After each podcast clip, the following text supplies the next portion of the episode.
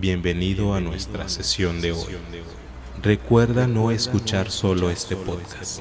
¿Cuántos espíritus hay en la habitación? ¿Cuatro? ¿Eres un espíritu bueno?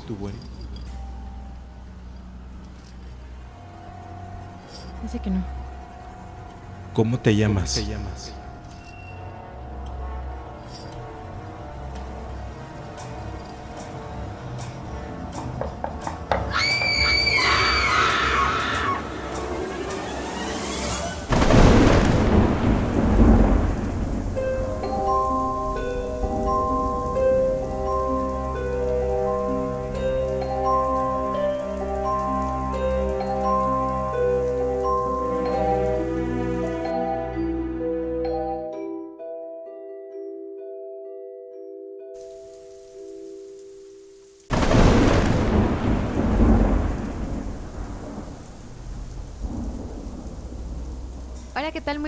días, tardes o noches, dependiendo de la hora que nos escuches Con quién nos escuches y en dónde nos escuches. y cómo nos escuches.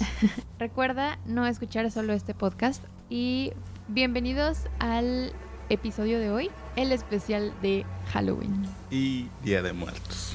Ajá, porque son dos por uno. Sí, dos festividades similares juntas que cada vez comienzan a estar a la par en la celebración de los mexicanos.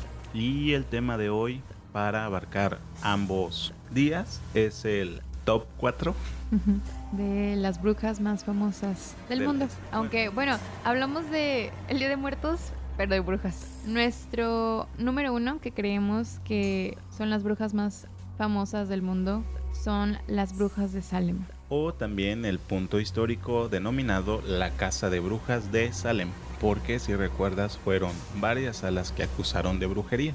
Esto ocurrió en enero de 1692 e inició en la localidad de Salem, en Massachusetts, el juicio contra varias mujeres acusadas de practicar la brujería. Las denunciantes, un grupo de adolescentes, empezaron a sufrir convulsiones y espasmos incontrolables durante un proceso que acabaría con la vida de 20 personas. En la Europa del siglo XVII fueron miles las mujeres que ardieron en la hoguera, que fueron acusadas de brujería después de ser sometidas a torturas. Ya mucho se sabe sobre esta clase de barbaridades y el fanatismo religioso que se vivía en el continente europeo, pero menos conocidos son los actos del mismo tipo que se cometieron en Estados Unidos. Hacia el año de 1620 los primeros colonos procedentes de Inglaterra y los Países Bajos llegaron a las tierras de Nueva Inglaterra conocidos como los Padres Peregrinos. Fundaron las primeras colonias, Connecticut, Boston y Springfield, en aquellas tierras donde vivían los indios moicanos. Se produjeron cerca de 20 casos de brujería, aunque pues el más recordado es este que sucedió en el poblado de Salem, en la colonia inglesa de Massachusetts. Pues sí, el reverendo Samuel Parry se había trasladado de Boston a Salem con sus hijos Thomas, Elizabeth y Susana, además de su sobrina Abigail Williams, la cual había perdido a sus padres asesinados por los indios. Junto a ellos vivía una esclava llamada Tituba, junto con su marido John Indian, la cual se encargaba de cuidar a los niños. El reverendo Parris vivía obsesionado por ganarse el amor de Dios y el respeto de los habitantes de la comunidad, o sea, de Salem pero su escasa habilidad en el trato a su familia, a la cual le imponía una férrea disciplina, y su carácter desconfiado y arrogante, por cierto, le hacían sentirse señalado y acosado por sus vecinos. En febrero de 1692 empezaron a suceder algunos hechos extraños en la pequeña población de Salem, enclavada entre pantanos y habitada por trabajadores puritanos. Perturbadores fueron los testimonios de blasfemia, maldiciones y escandalosas visiones de niñas desnudas encendiendo velas en un claro del bosque, mientras invocaban a supuestos demonios y frotaban lascivamente sus cuerpos unas con otras.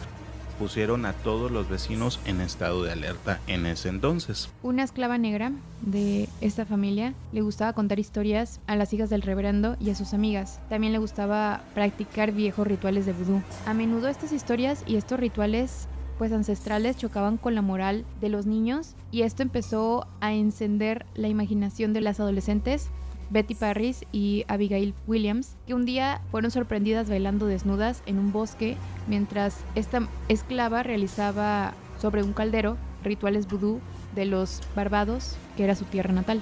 Según cuentan las crónicas de, de, esa época, las dos niñas empezaron a sufrir convulsiones en público, a pronunciar palabras y frases sin sentido, a estallar en llantos súbitos y sin motivo aparente, a tener comportamientos bestiales. En realidad es muy posible que las dos niñas intentaran ocultar sus juegos sexuales, a los que muy pronto se unió una niña de 12 años, que era hija de una de las familias más ricas de esta población, y que de hecho una vez comentó que estando en el bosque luchó contra una bruja que quería decapitarla. Cuando el médico de Salem diagnosticaba a las niñas, decía que no había ningún problema físico que causara ese comportamiento y que no tenía dudas de que se trataba de la influencia directa del demonio. Todo pues prácticamente por el desconocimiento y también el miedo a lo desconocido. Eh, toda la población de Salem, incluido el reverendo Parris, creían en las brujas y que éstas eran las causantes del extraño comportamiento de las jóvenes. Para evitar la horca, las niñas acusaron a la esclava de iniciarlas en ritos satánicos. Lo más curioso es la manera en la que confirmaban el caso de brujería de las dos niñas porque preparaban un brebaje a base de harina de centeno y orina de bebé y se lo daban a beber a un perro. Si el pobre animal desarrollaba los mismos síntomas que las presuntas embrujadas, pues prácticamente el diagnóstico quedaría confirmado. ¿Cómo no quieres que un perro se convulsione? Hasta yo me convulsiono si me dan eso. Te van a decir, oye, si bebes esto y te vomitas, eres bruja. Obviamente. Exacto. es como las famosas bebidas que te dan para la cruda, o al menos en las películas, que se supone que le ponen un montón de cosas que no saben ni qué es huevo crudo con salsas. Pues, claro que se te baja la cruda por el picor y el sabor. Por la vomitada que te das. Pues para febrero de 1692 se inició un juicio a cargo de los magistrados, quienes debían dictaminar el origen de las posibles posesiones diabólicas. Con la sala llena de público se inició la sesión en la que los dos magistrados presionaron a la hija de Parris y a su sobrina para que señalaran a los culpables. Esto dio lugar a una serie de acusaciones infundadas en las que cada uno acusaba al más indefenso o a quien tenían más antipatía. La primera acusada fue la esclava, que para salvarse de las crueles torturas a las que iba a ser sometida confesó públicamente que había visto al diablo en el bosque y a veces tomaba la forma de un hombre muy alto de cabello negro o de un perro negro o simplemente de otro animal como el cerdo, y había visto a un pájaro amarillo besar el dedo de otra bruja, y Betty y Abigail estaban al servicio de Satanás y había visto el nombre de otros vecinos en el libro del mal. Según aclaró la misma esclava, el libro al cual aludía y en el que figuraban todos los nombres de las brujas que había en Salem se lo había entregado a un hombre misterioso. Tras declararse culpable, ella fue condenada a prisión y estuvo un año recluida. Posteriormente, otras dos mujeres que habían sido también acusadas fueron ahorcadas porque no confesaron su culpabilidad y posteriormente otra mujer tuvo la misma suerte que ellas, fue acusada sin fundamento y ella y su esposo murieron en prisión mientras fueron torturados. El reverendo también fue acusado por la familia Putnam porque, según lo relató una de las hijas, su espíritu aparecía en sus sueños y le decía que era el líder de los adoradores de Satanás, que mató a sus dos primeras esposas y que empujó a los soldados que combatían a los indios en las fronteras de Maine. Otra mujer también fue acusada por un vecino porque creía que había embrujado a sus bueyes y otro de los habitantes de Salem fue acusado también de ser el hombre que supuestamente había entregado el libro con los nombres de las brujas a la esclava. Para el 2 de junio de 1692, el juez envió a la horca a otra mujer que 12 años atrás, fíjate, ya había sido declarada inocente, pero eh, el único pecado que había cometido, por decirlo así, era tener un carácter extrovertido y haberse casado tres veces. Me imagino que era visto de una manera no muy natural. Eh, otra mujer también fue acusada y el juez, que la conocía muy bien, la declaró inocente y esto provocó una oleada de vandalismo y salvajismo entre la población que asustó al magistrado y tuvo que cambiar de opinión y ordenar que la ahorcaran de inmediato. Pocos años después, los tribunales empezaron a admitir que todos estos procesos iniciados en Salem en 1692 habían sido muy irregulares y que finalmente en 1703 el Tribunal de Massachusetts rechazó casi todas las pruebas presentadas ante los juicios. Tres años después de esto, Anne Putnam, una de las hijas supuestamente embrujadas, pidió perdón a la iglesia y a las familias de los ajuiciados en la horca. Afirmó que lo había hecho porque había sido engañada por Satanás. Por otro lado, Betty se fue de Salem con su padre y Abigail se perdió su rastro a mediados de 1692. Bueno, pues entonces pasamos a nuestro número 2 de la lista, que viene siendo nada más y nada menos que la famosísima bruja de Blair, que fue una mujer que habitaba en el antiguo pueblo de Blair, de donde sale el nombre de la bruja de Blair, y acusada también de practicar la brujería. Su historia se convirtió rápidamente en una leyenda que inspiró a lo que todos conocemos como la película del proyecto de la bruja de Blair. En febrero de 1785, en este pueblo de Blair, ubicado al norte central de Maryland, a dos horas de distancia de Washington, una anciana llamada Ellie Kidward engañó a varios niños de la ciudad para que fueran a su casa a cambio de dulces y les sacó sangre, muy parecido a Hansel y Gretel, que se llevaba a los niños con dulces. Cuando los niños se lo contaron a sus padres y les enseñaron las heridas, los ciudadanos reaccionaron con una rapidez brutal. Después de acusarla de brujería, de acuerdo con las leyes locales, la expulsaron del pueblo. Kidward fue atada a una carreta y la empujaron con ella a los bosques, donde la abandonaron a su muerte en medio de un invierno duro, dando por hecho que Ellie pues había muerto de frío, de hambre y la gente de Blair volvió a tener calma sin esta mujer. Pero, porque siempre hay un pero en las historias de brujas. Claro que sí. Esta calma solo fue un presagio de otras tempestades. Para noviembre de 1786, la primera noche que nevó, la hija del magistrado de la ciudad desapareció misteriosamente. Una semana más tarde, el principal acusador de Kidward también desapareció. Para el final del invierno, casi la mitad de los niños de la ciudad habían desaparecido sin dejar rastro alguno, incluyendo a todos los que la habían acusado. Temiendo una maldición, los ciudadanos huyeron aterrorizados en cuanto mejoró el tiempo. Nada tontos. ¿Has visto La Dama de Negro? Sí. Exactamente lo mismo. Yo la vi, me dio miedo, nunca investigué nada, nunca la volví a ver. Porque precisamente se roba a los niños y la gente huye. Nada más que ya es cada vez que la ven. Bueno, después de esto que comentas, que la acusaron, desaparecieron niños, pues obviamente son personas que jamás son encontradas, ni vivas ni muertas. Y en 1809 se publica el libro titulado The Blair Witch Cult, que es el culto de la bruja de Blair. Este libro es una insólita obra de ficción que no es buena y que cuenta la historia de una aldea maldecida por una bruja, que el pueblo es precisamente el de Blair y la bruja es Ellie Kidward. En este libro se da la casa de la bruja y posteriormente la queman por sus crímenes. Para enero de 1824 se funda Burkittsville en el antiguo asentamiento de Blair. Ninguno de los fundadores conoce la historia original de Blair. En agosto de 1825, es decir, un año más tarde, 11 vecinos de Burkittsville aseguran que del Tapi East, el río que cruza la localidad, salía una mano de una mujer extremadamente pálida.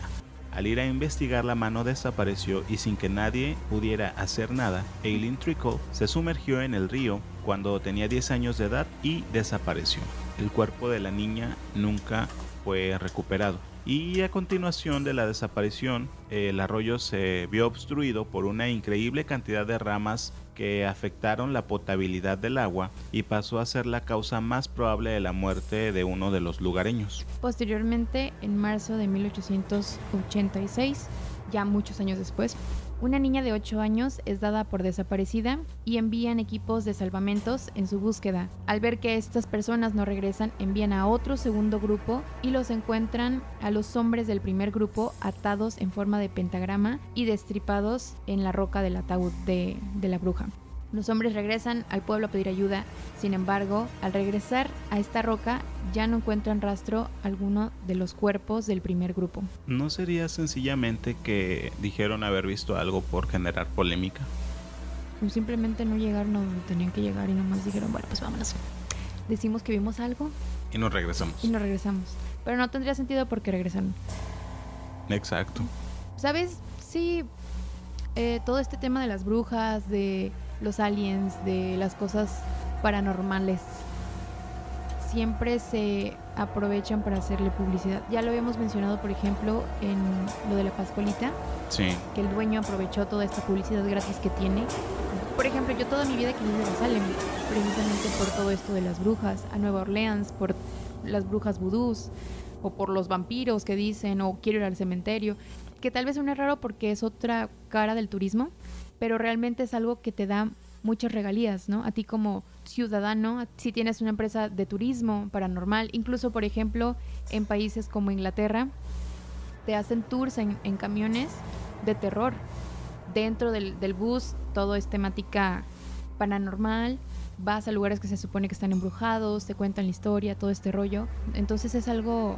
Simplemente, por ejemplo, el castillo o en donde se ambienta Drácula de Bram Stoker, es un lugar que es un punto turístico.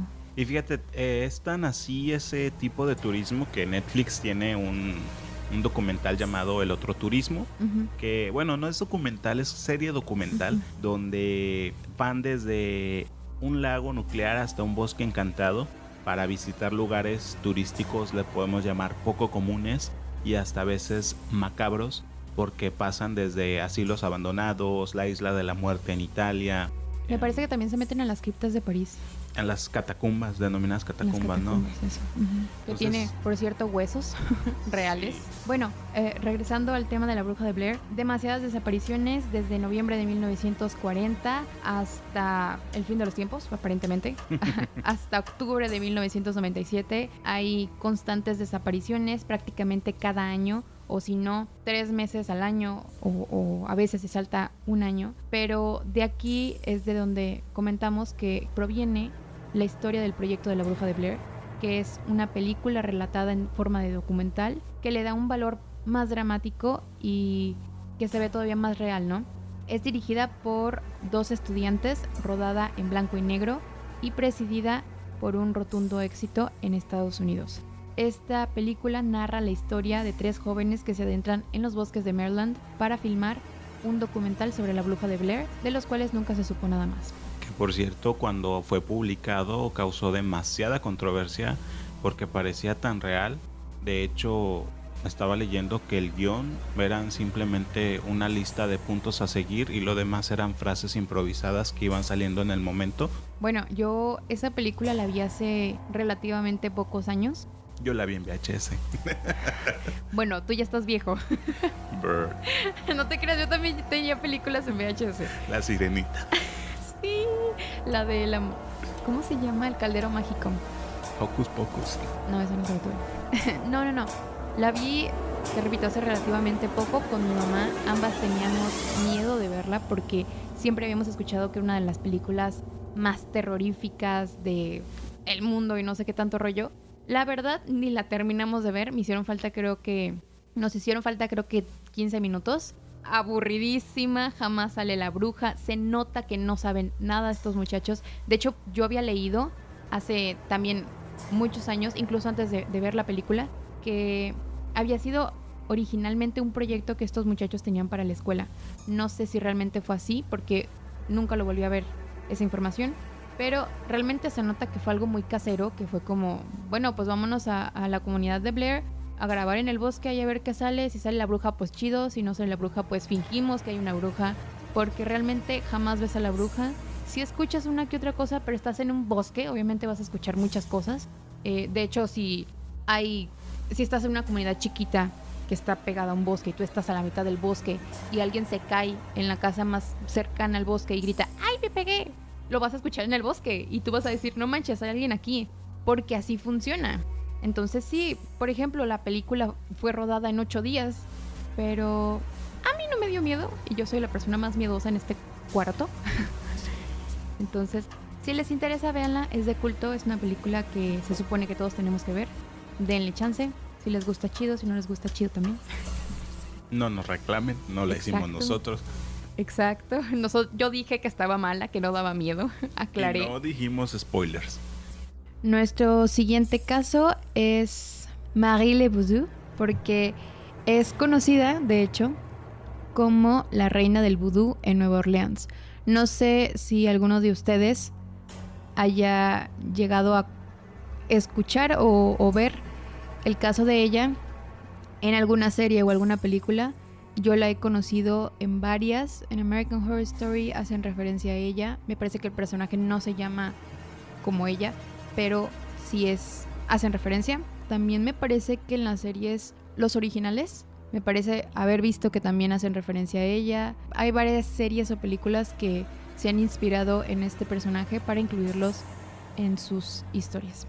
Pues Marile Voodoo eh, sin duda practicaba el vudú, una de las más estigmatizadas y poco conocidas religiones y pues es de las también es de las más viejas eh, conocidas en el continente donde se originó que es en África.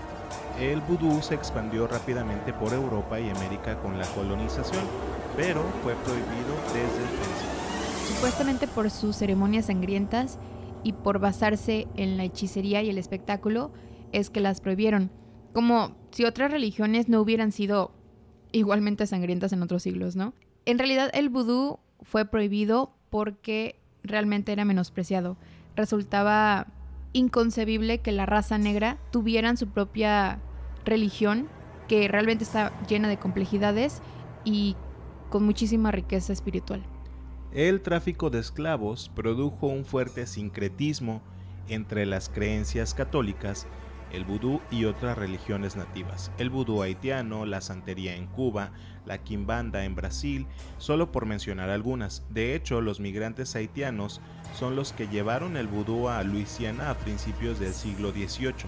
En ese entonces, Luisiana estaba habitada por aristócratas franceses que habrían iniciado la colonización de esta región en el siglo XVI. Estos franceses y sus descendientes eran conocidos como criollos y eran los ricachones, por decirlo así, de Nueva Orleans, donde convivían y se mezclaban con esclavos, como ellos le llamaban negros libres, indios y acadianos. Bueno, pues en este contexto es que creció Marie Leveux. Era una criolla nacida en el barrio francés de Nueva Orleans en septiembre de 1794.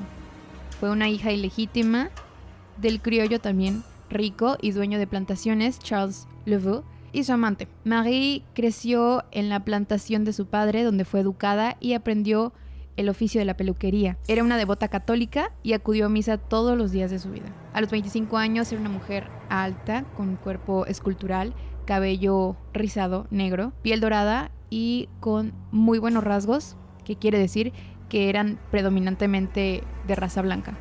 El 4 de agosto de 1819, Marie se casó con el carpintero Jacques Paris, un hombre libre de Haití, negro también, y se fue a vivir con él al barrio francés de Nueva Orleans.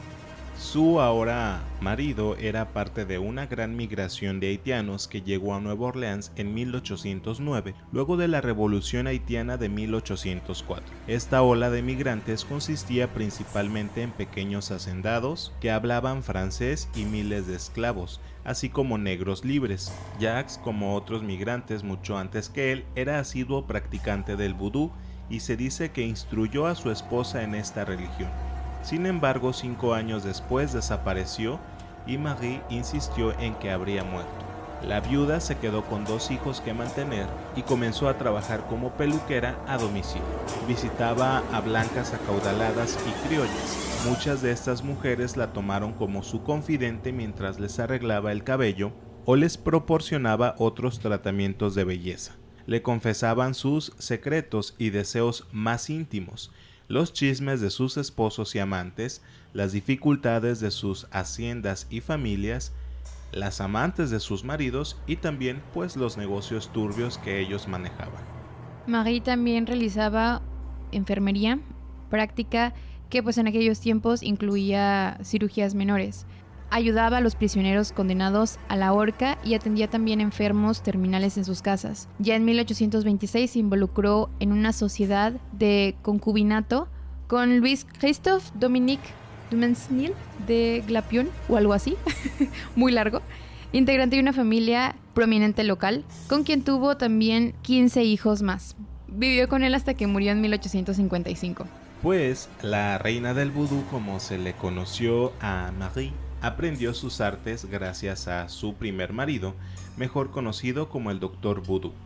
En 1830 ella ya era una de las tantas reinas del vudú en Nueva Orleans.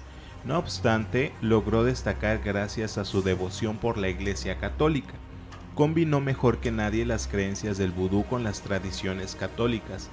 Esto pues ya se hacía desde años atrás, pero ella logró darle un equilibrio adecuado para que sus numerosas clientes confiaran en lo que hacía agua bendita, incienso, estatuas de santos, plegarias cristianas combinadas con rituales mágicos, oraciones paganas, amuletos y bailes frenéticos eran solo algunos elementos que ofrecía a sus ceremonias. Además, inculcaba el reconocimiento de fuerzas espirituales malévolas presentes en la vida cotidiana que podían arruinarle la vida a cualquiera. Garantizaba comunicarse y aplicar a estos espíritus a través de bailes, música, cantos y el uso de serpientes y otros animales ponzoñosos. Pronto Marie se convirtió, pronto Marie se convirtió en la reina indiscutible del vudú. Escenificaba ceremonias en las que los participantes eran poseídos por loas, es decir, espíritus del vudú, y proporcionaba pociones y encantamientos tanto para caudalados como miserables. También realizaba operaciones en la mansión Blanche que se construyó para llevar a cabo reuniones de vudú secretas y matrimonios entre hombres blancos y mujeres negras, que como sabrán en ese tiempo pues estaba prohibido. Además de todo esto, también adivinaba la suerte, daba consejos acerca del amor, preparaba gris gris personalizados, que es el gris gris es un amuleto originario de África que dice proteger a cualquier persona de algún demonio y que además trae la suerte quitaba también el mal de ojo y también lo provocaba. La lista de todas estas cosas que ella hacía se podían encontrar en cualquier anuncio de periódico y ella aseguraba cambiarle la vida a las personas y resolverles todas sus dificultades. Tipo ahorita lo que ves en cada esquina del tarot. En realidad todos estos poderes que ella decía tener de adivinar estaban basados en una red de informantes que tejió mientras trabajaba como peluquera. Cosas que creo que a la fecha todo el mundo hace. Todo el mundo hace, creo que todos conocemos ahorita con, el auge de las redes sociales, exacto, que tienen muchísimas personas toda su vida ahí puesta, pues muy fácil, ¿no? Entonces era una estafadora en ese sentido. Cuando visitaba a sus clientes, que la mayoría eran blancos, escuchaba cuidadosamente los chismes que ellos tenían para de ahí también sacar la información e intimidaba a las sirvientes de las casas ricas para que ellas también o ellos les pasaran estos datos. Ella los amenazaba diciéndoles que iba a embrujarlos si no le proporcionaban los datos de sus patrones e incluso sus clientes por temor a que ella les echara una maldición solían contarle chismes de sus vecinos, revelarle secretos familiares, darle información de políticos y variopintos personajes de la sociedad de la ciudad. O sea, literal, e, ella era una estafadora. Pues su popularidad se extendió por todo Luisiana. Cientos de personas de otros poblados la visitaban con el fin de obtener algún beneficio de sus poderes, entre comillas, claro. La leyenda dice que incluso salvó a condenados a la horca, curó enfermedades de muerte, predijo fortunas y anticipó catástrofes. La gente le temía y le adoraba al mismo tiempo. Circulaban historias que se contaban en voz baja de gente caída en desgracia por haberse atrevido a ofenderla o hablar mal de ella. Un periódico local la calificó de vieja bruja que reina sobre la ignorancia y la superstición, pero claro, sin firma del autor. Era popular. Era una cosita. O sea, claro, claro que sí es. Yo no sé por qué ella no predijo lo del 2020. si anticipaba catástrofes, ¿esto se puede considerar una catástrofe? Porque ¿Qué tal ella nos echó esta maldición? ¿Sabes? Mejor que la monividente. Bueno, ya el 15 de junio de 1881, Marie Leveux murió en su casa en la calle Saint Anne a la edad de 86 años. El New Orleans Times Picayune y el New York Times publicaron sus obituarios y los reporteros la adoraban a ella como si hubiera sido una santa que cuidó de los enfermos y que rezó por la salvación de los desamparados y los condenados, cuando realmente todos sabemos que no sea eso, ¿verdad? Uh, fue enterrada en el cementerio San Luis, en la cripta de la familia Leveux Glapion. Aún hoy en día su tumba genera mucho interés y miles de visitantes que le solicitan favores y milagros acuden a esta. De acuerdo a la creencia popular, el espíritu de Marie Leveux podría intervenir personalmente con los problemas de los visitantes si le dejan monedas, collares de Mardi Gras, flores, ron o veladoras. Con el ron yo también ayudaría. Pues la historia no termina ahí, porque uno de los poderes atribuidos a Marie y que tanta admiración causaban era el elixir de la juventud que por supuesto solo la beneficiaba a ella. Cuando murió, su hija, Marie II, nacida el 2 de febrero de 1827, tomó las riendas del legado de su madre. Y aunque nunca alcanzó la fama de su progenitora, la gente estuvo dispuesta a aceptar que la hija era en realidad la madre que no había muerto y que aún se mantenía joven. Pero Marie II no tenía la misma personalidad que la original. La nueva exigía subordinación, amenazaba e inspiraba terror. Además, resultó ser mucho mejor alcahueta que bruja. Convirtió la casa de ceremonias en un burdel de lujo que ofrecía champán, buena comida, vino y exóticas mujeres dispuestas a satisfacer los deseos más descabellados de los clientes por una buena suma de dinero. El recinto era visitado por acaudalados hombres de negocios, políticos y funcionarios, la policía nunca se atrevió a cerrar el lugar, no por muchas infracciones, sino por temor a que les hiciera vudú. Esto no te recuerda a las poquianchis. Ellas no hacían brujería, pero también les tenían miedo. Bueno, Marie II reinó durante mucho tiempo en las ceremonias de vudú, mientras regenteaba la mansión Blanche, pero jamás fue igual de famosa que su madre. De hecho, al parecer dicen que murió ahogada en una gran tormenta en un lago en 1890. Y lo más extraño es que en cuanto ella murió, su mamá fue olvidada. La gente no parecía distinguirlas, de hecho, siempre pensaron que Marie II fue la reencarnación de la reina del vudú. Marie Leveux todavía es una figura central del vudú en Luisiana y de la cultura en general de Nueva Orleans. Su tumba incluso tiene más visitantes que la del mismísimo Elvis Presley. Y existe incluso un movimiento no reconocido por la Iglesia Católica que sirve para canonizarla. Una rama del vudú en Nueva Orleans se ha adaptado a los nuevos tiempos y hoy en día debe funcionar como una conexión con la naturaleza, los espíritus y nuestros ancestros. Algunos métodos del siglo XXI incluyen también las lecturas de libros de magia y autoayuda baños espirituales, dietas vegetarianas, rezos y ceremonias personalizadas. El vudú se usa con frecuencia para curar la ansiedad, adicciones, depresión, soledad y algunos padecimientos más psíquicos. O sea, una cosa completamente diferente a lo que se hacía en un principio. Esto es más ergólico, sano, ándale. Es un vudú más progresista. Ándale.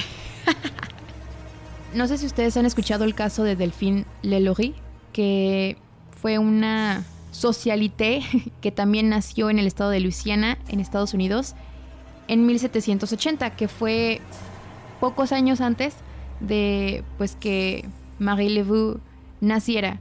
De hecho, en la serie que les comentaba en un principio, American Horror Story, hay un tipo crossover entre la asesina y socialité creo que más famosa de, de Luisiana, Delphine Lelory y Marie Leveux. De hecho, se supone que Marie le lanza un hechizo a Delphine y yo siempre, siempre, siempre pensé que era una historia real, que no era algo ficticio para, para esta serie. Porque de hecho nacieron con 20 años de diferencia o algo así. Eran contemporáneas. Exacto. Pues las dos eran de Luisiana. Eh, las dos pues Luciana, brujas, una bruja y la otra... Mala. Ah, loca. la otra medio... No sé, porque realmente no era bruja, era simplemente... Era una mujer muy despiadada que tenía unos rituales muy sangrientos, muy locos y que ella siempre quiso ser inmortal, siempre quiso verse joven.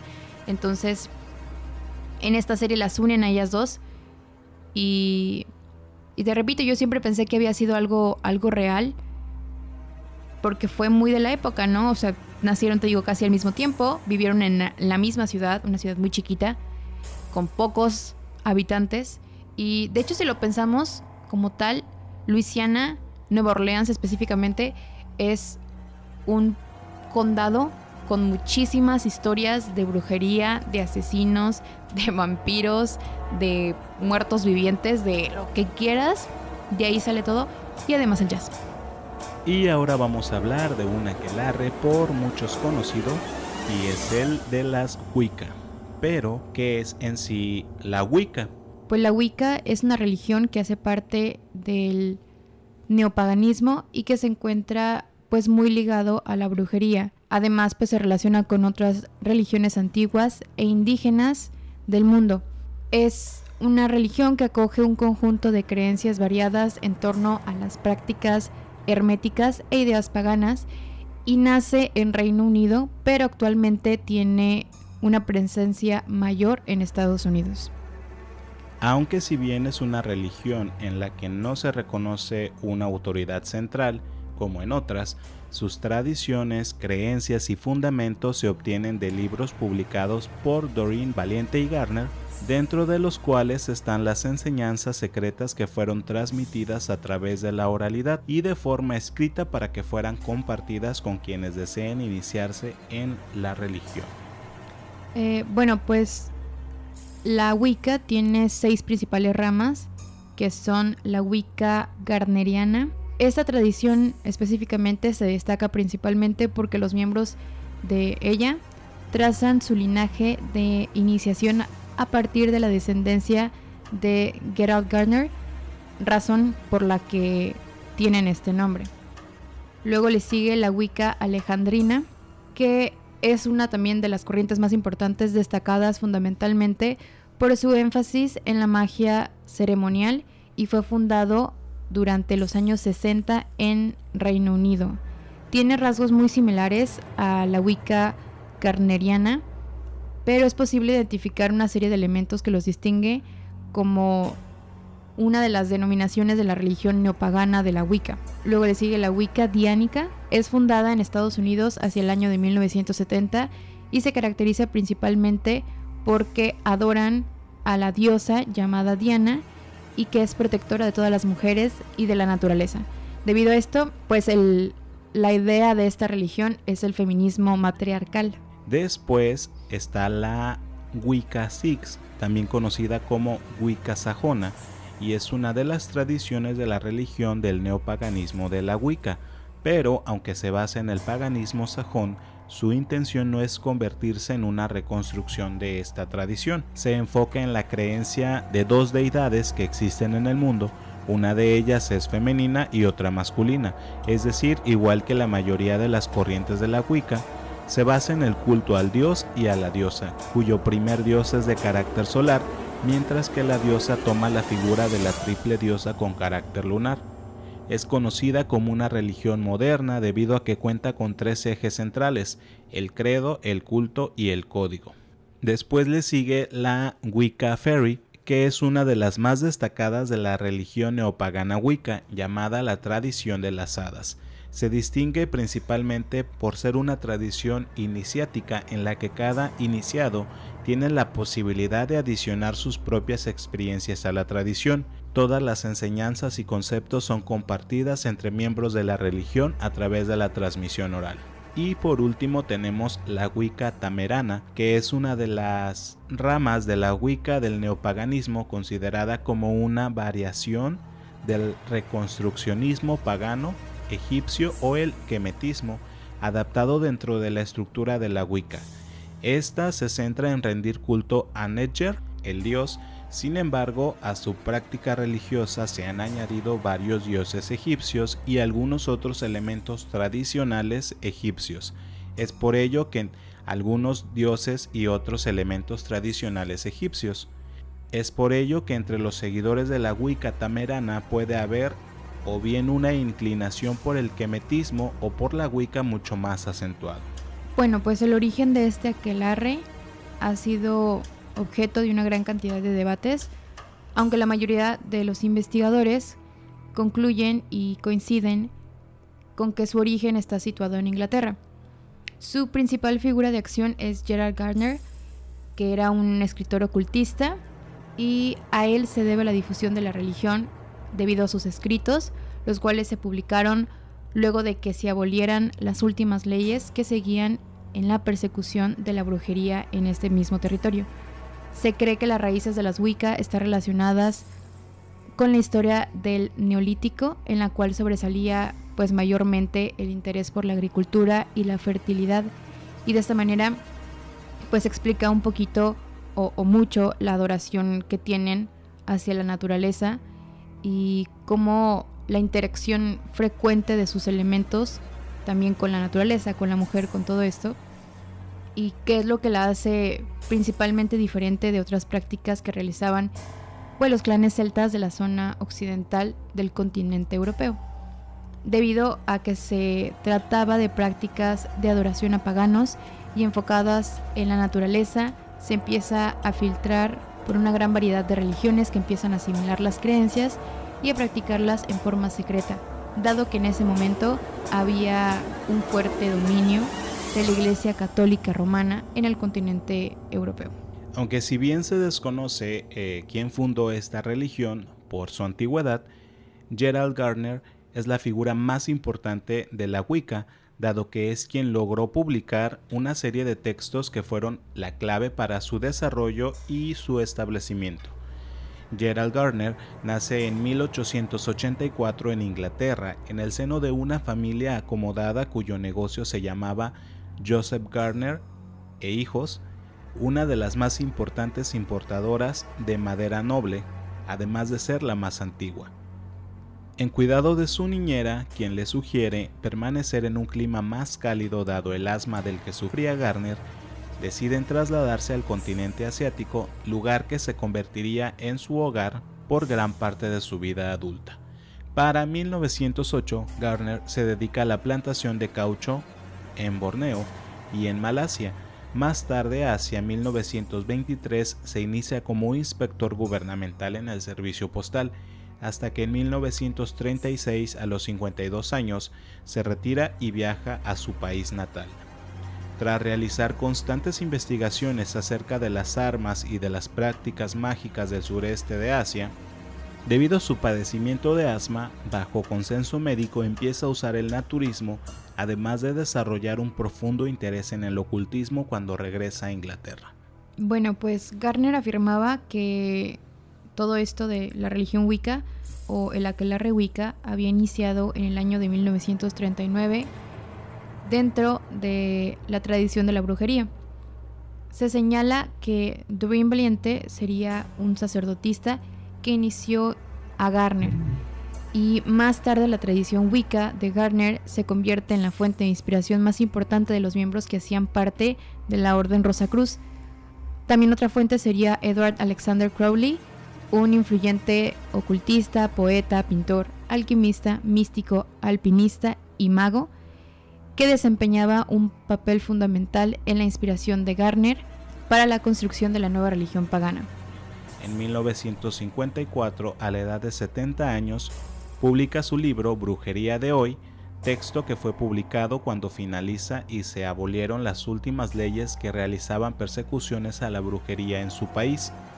A partir de este momento, Garner alcanza uno de los puntos máximos de popularidad dentro de la brujería moderna, consolidándose como uno de los principales representantes de la religión, proceso que lo llevó a hablar de sus pasiones por la magia y las prácticas místicas que más tarde lo llevaron a realizar alianzas con Doreen Valiente, pues luego crean una serie de rituales prácticos que harán la parte de la religión misma.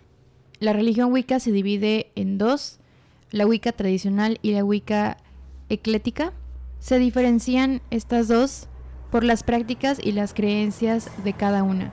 La Wicca tradicional también es conocida como la Wicca con linaje. Se considera una división que fue iniciada precisamente por, Gardner.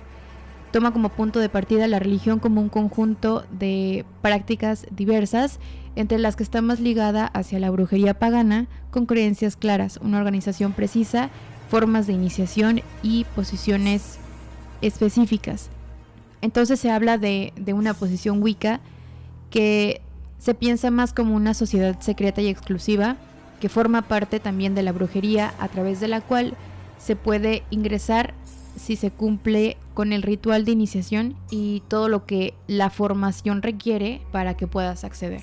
Por otro lado, la Wicca ecléctica es la segunda división y se deriva de la Wicca tradicional, que aunque establece prácticas similares a la rama de la cual desciende, su diferencia es que cuando su diferencia radica en la importancia que tiene para ellos la organización jerárquica, pues ocupan un lugar menos importante en su organización de manera que parte de sus creyentes no se hacen llamar brujos o brujas, por lo que prácticas como la magia están fuera de ellos. De esta manera, esta división hace referencia a un grupo de personas que no se adscribe a una tradición en específico de la Wicca, razón por la que los practicantes suelen estudiar por su cuenta.